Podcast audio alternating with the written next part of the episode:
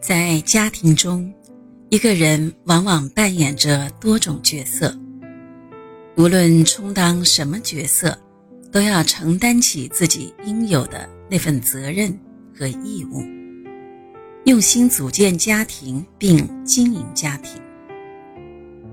有了一个幸福的家，便有了一个坚强的后盾和安全的避风港。洛克菲勒不仅取得了事业上的成功，在家庭建设中同样是成功的典范，值得效仿。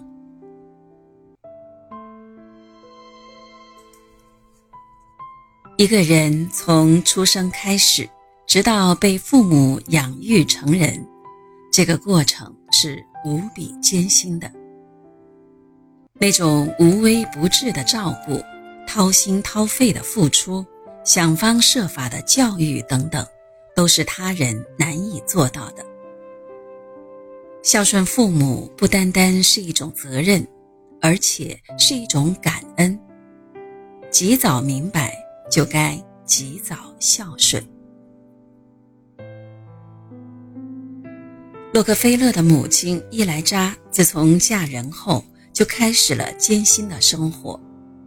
他带着洛克菲勒过着艰苦的生活，但是不论日子多么艰辛，他都不会减少对孩子的关爱。洛克菲勒自记事时候起，就看到了母亲终日忙碌的身影。他在苦难的生活中坚强不屈，他的顽强、勤劳、善良等美好品质，深深影响了洛克菲勒。伊莱扎还非常注重对他的良好教育。洛克菲勒深深感受到了母爱，对母亲一直很孝顺。洛克菲勒的童年过得很艰苦，失去父爱的他虽然有母亲的关爱，但是多少还是有些凄惨。他与母亲在里奇福德生活的那几年。他家经常陷入贫困中。有位邻居说：“我记得他家的孩子比谁都可怜，总是穿着破破烂烂的衣服，看起来又脏又饿。”比尔的另一个弟弟雅各布·洛克菲勒同样缺乏修养，伊莱扎非常看不起他，却又不得不请他帮忙。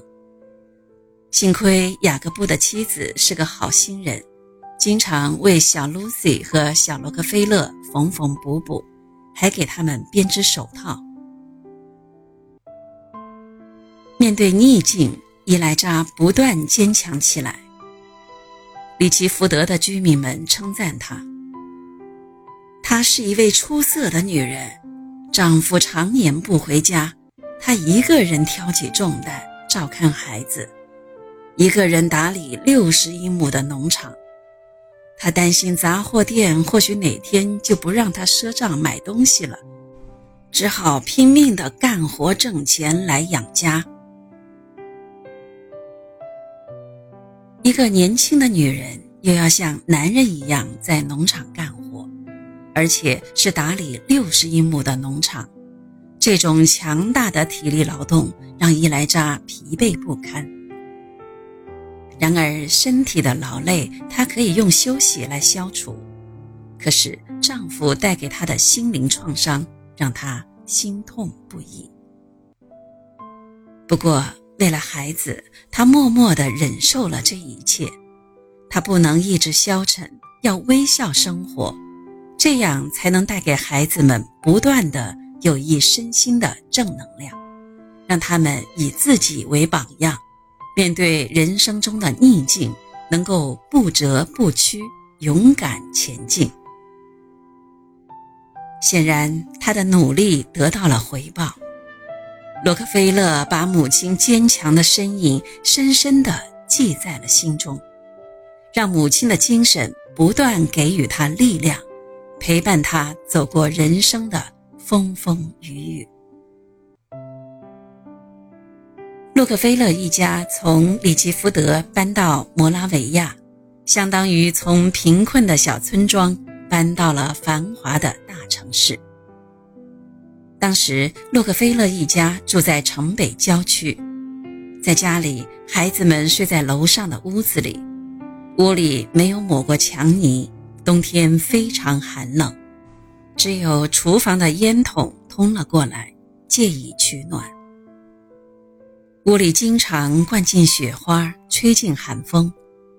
寒冷的冬夜，洛克菲勒常常难以入眠，他的身体冰凉。脸冻得通红，他不停地哈气、搓手，希望可以让麻木的小手能够有点知觉。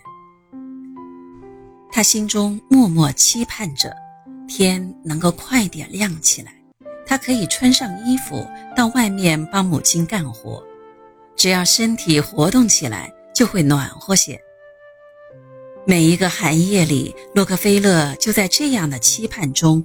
艰难的入睡，可是没睡多久，他又会被伐木声或雪橇在雪地上拖动的咯吱声吵醒。每一个清寒的早晨，伊莱扎都会在楼梯口呼唤儿子：“宝贝，赶紧起床了，去挤牛奶吧。”洛克菲勒就会听从母亲的召唤，赶紧穿好衣服。进入昏暗而寒冷的谷仓，开始当起辛勤的挤奶工。挤牛奶的工作并不轻松，奶牛不会乖乖地站立在那里让你尽情的挤奶，它们会不停地挪动，这样洛克菲勒也要跟着它们移动位置。不过，这样的变动位置，洛克菲勒也能获得一个小小的好处。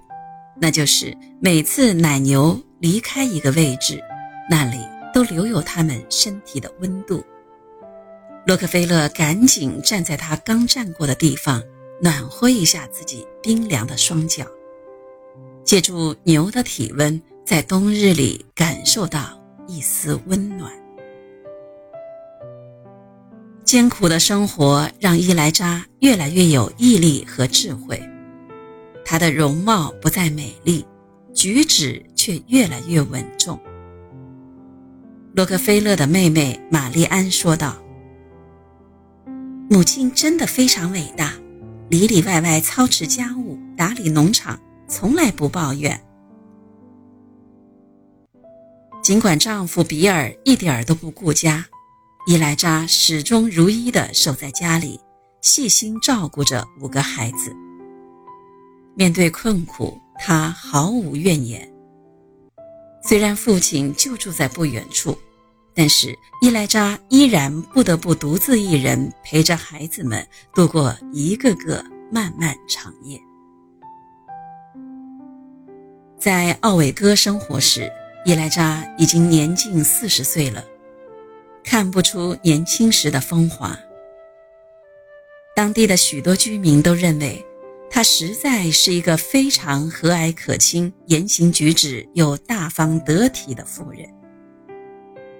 有人说，是她在操持家务、养家糊口，即使她丈夫在家，也不能越过她定下来的规矩。这一条也是他定下来的规矩中的一条。伊莱扎在宗教的影响下渐渐长大。严格恪守着教规。比尔一旦给孩子们礼物，伊莱扎就会惩罚孩子们，不想让孩子们变得放纵。伊莱扎对孩子们的教育问题一向很严苛。有一次，伊莱扎听说洛克菲勒在学校淘气，生气地打他，他坚持说自己是冤枉的。伊莱扎打断了他的话：“没关系，既然已经挨了打，等你下次犯了错，就算替下次打的吧。”弄得洛克菲勒哭笑不得。在奥韦戈居住时，伊莱扎一向禁止洛克菲勒和弟弟妹妹们到河上滑冰。一个夜晚，洛克菲勒带着弟弟威廉。忍不住，还是偷偷的去了。他们开心的滑冰时，突然听到呼救声，一个孩子掉河里了。洛克菲勒和威廉立即帮忙，用木杆把那个孩子救了上来。回到家里以后，他俩得到了母亲伊莱扎的表扬。可惜表扬过后，他俩依旧挨了打。洛克菲勒笑着说：“我俩还以为这次救了人，应该会没事儿呢，结果母亲还是生气地教训了我们。”搬到奥韦戈居住的这段时间，伊莱扎对洛克菲勒更加器重。洛克菲勒也如母亲期望的那样，在父亲不在家的时候，锻炼得越来越坚强，形成了独立的个性。身上肩负的责任让他越来越习惯于太过繁杂的工作负担。在课余时间里，他会干各种家务活。母亲有事出门以后，他就在家里帮忙照看弟弟妹妹。洛克菲勒回忆道：“我在十岁到十一岁的时候，就已经学会了要拼命努力的多干些活。”洛克菲勒刚结婚的时候，母亲伊莱扎和他们在一起生活。但是，当洛克菲勒把家搬到欧几里德大道的时候，他却坚持留在切舍尔大街上的旧居。随着年岁的增大，他后来轮流居住在五个儿女的家中。在伊莱扎眼中，洛克菲勒是个孝顺体贴的儿子。在切舍尔大街的旧居里，伊莱扎把洛克菲勒的画像摆放在客厅。大部分时间里，他在洛克菲勒的妹妹玛丽安和弟弟弗兰克的家中轮流居住。在夏天的时候，他会去弗里斯特山生活。他有心事的时候会向洛克菲勒诉说。当然，洛克菲勒对母亲伊莱扎也体贴有加。小约翰回忆说：“吃饭的时候。”父亲总和祖母挨着坐，我记得很清楚。父亲的表情中充满爱意，温情地把祖母的手放在他手中。无论在任何时候，祖母都显示出对父亲的绝对信任，不打任何折扣，也不容许家人争辩。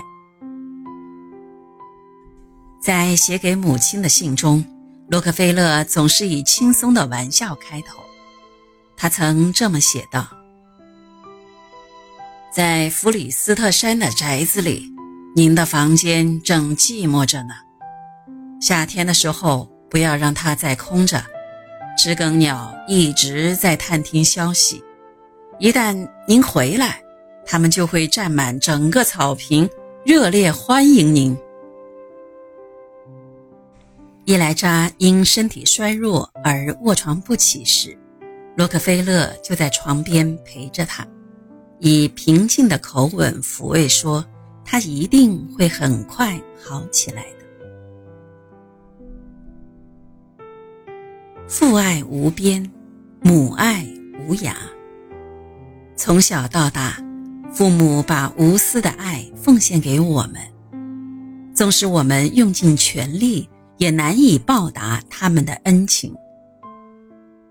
不要再忽视父母，不要等到真正做了父母，切身体会到父母的辛酸后，才开始孝顺父母。从现在开始，尽心尽力的去关怀父母。只有问心无愧，让父母在物质和精神的双重关怀中感受天伦之乐。当我们回忆或感悟之时，才能。不会感到惭愧或遗憾。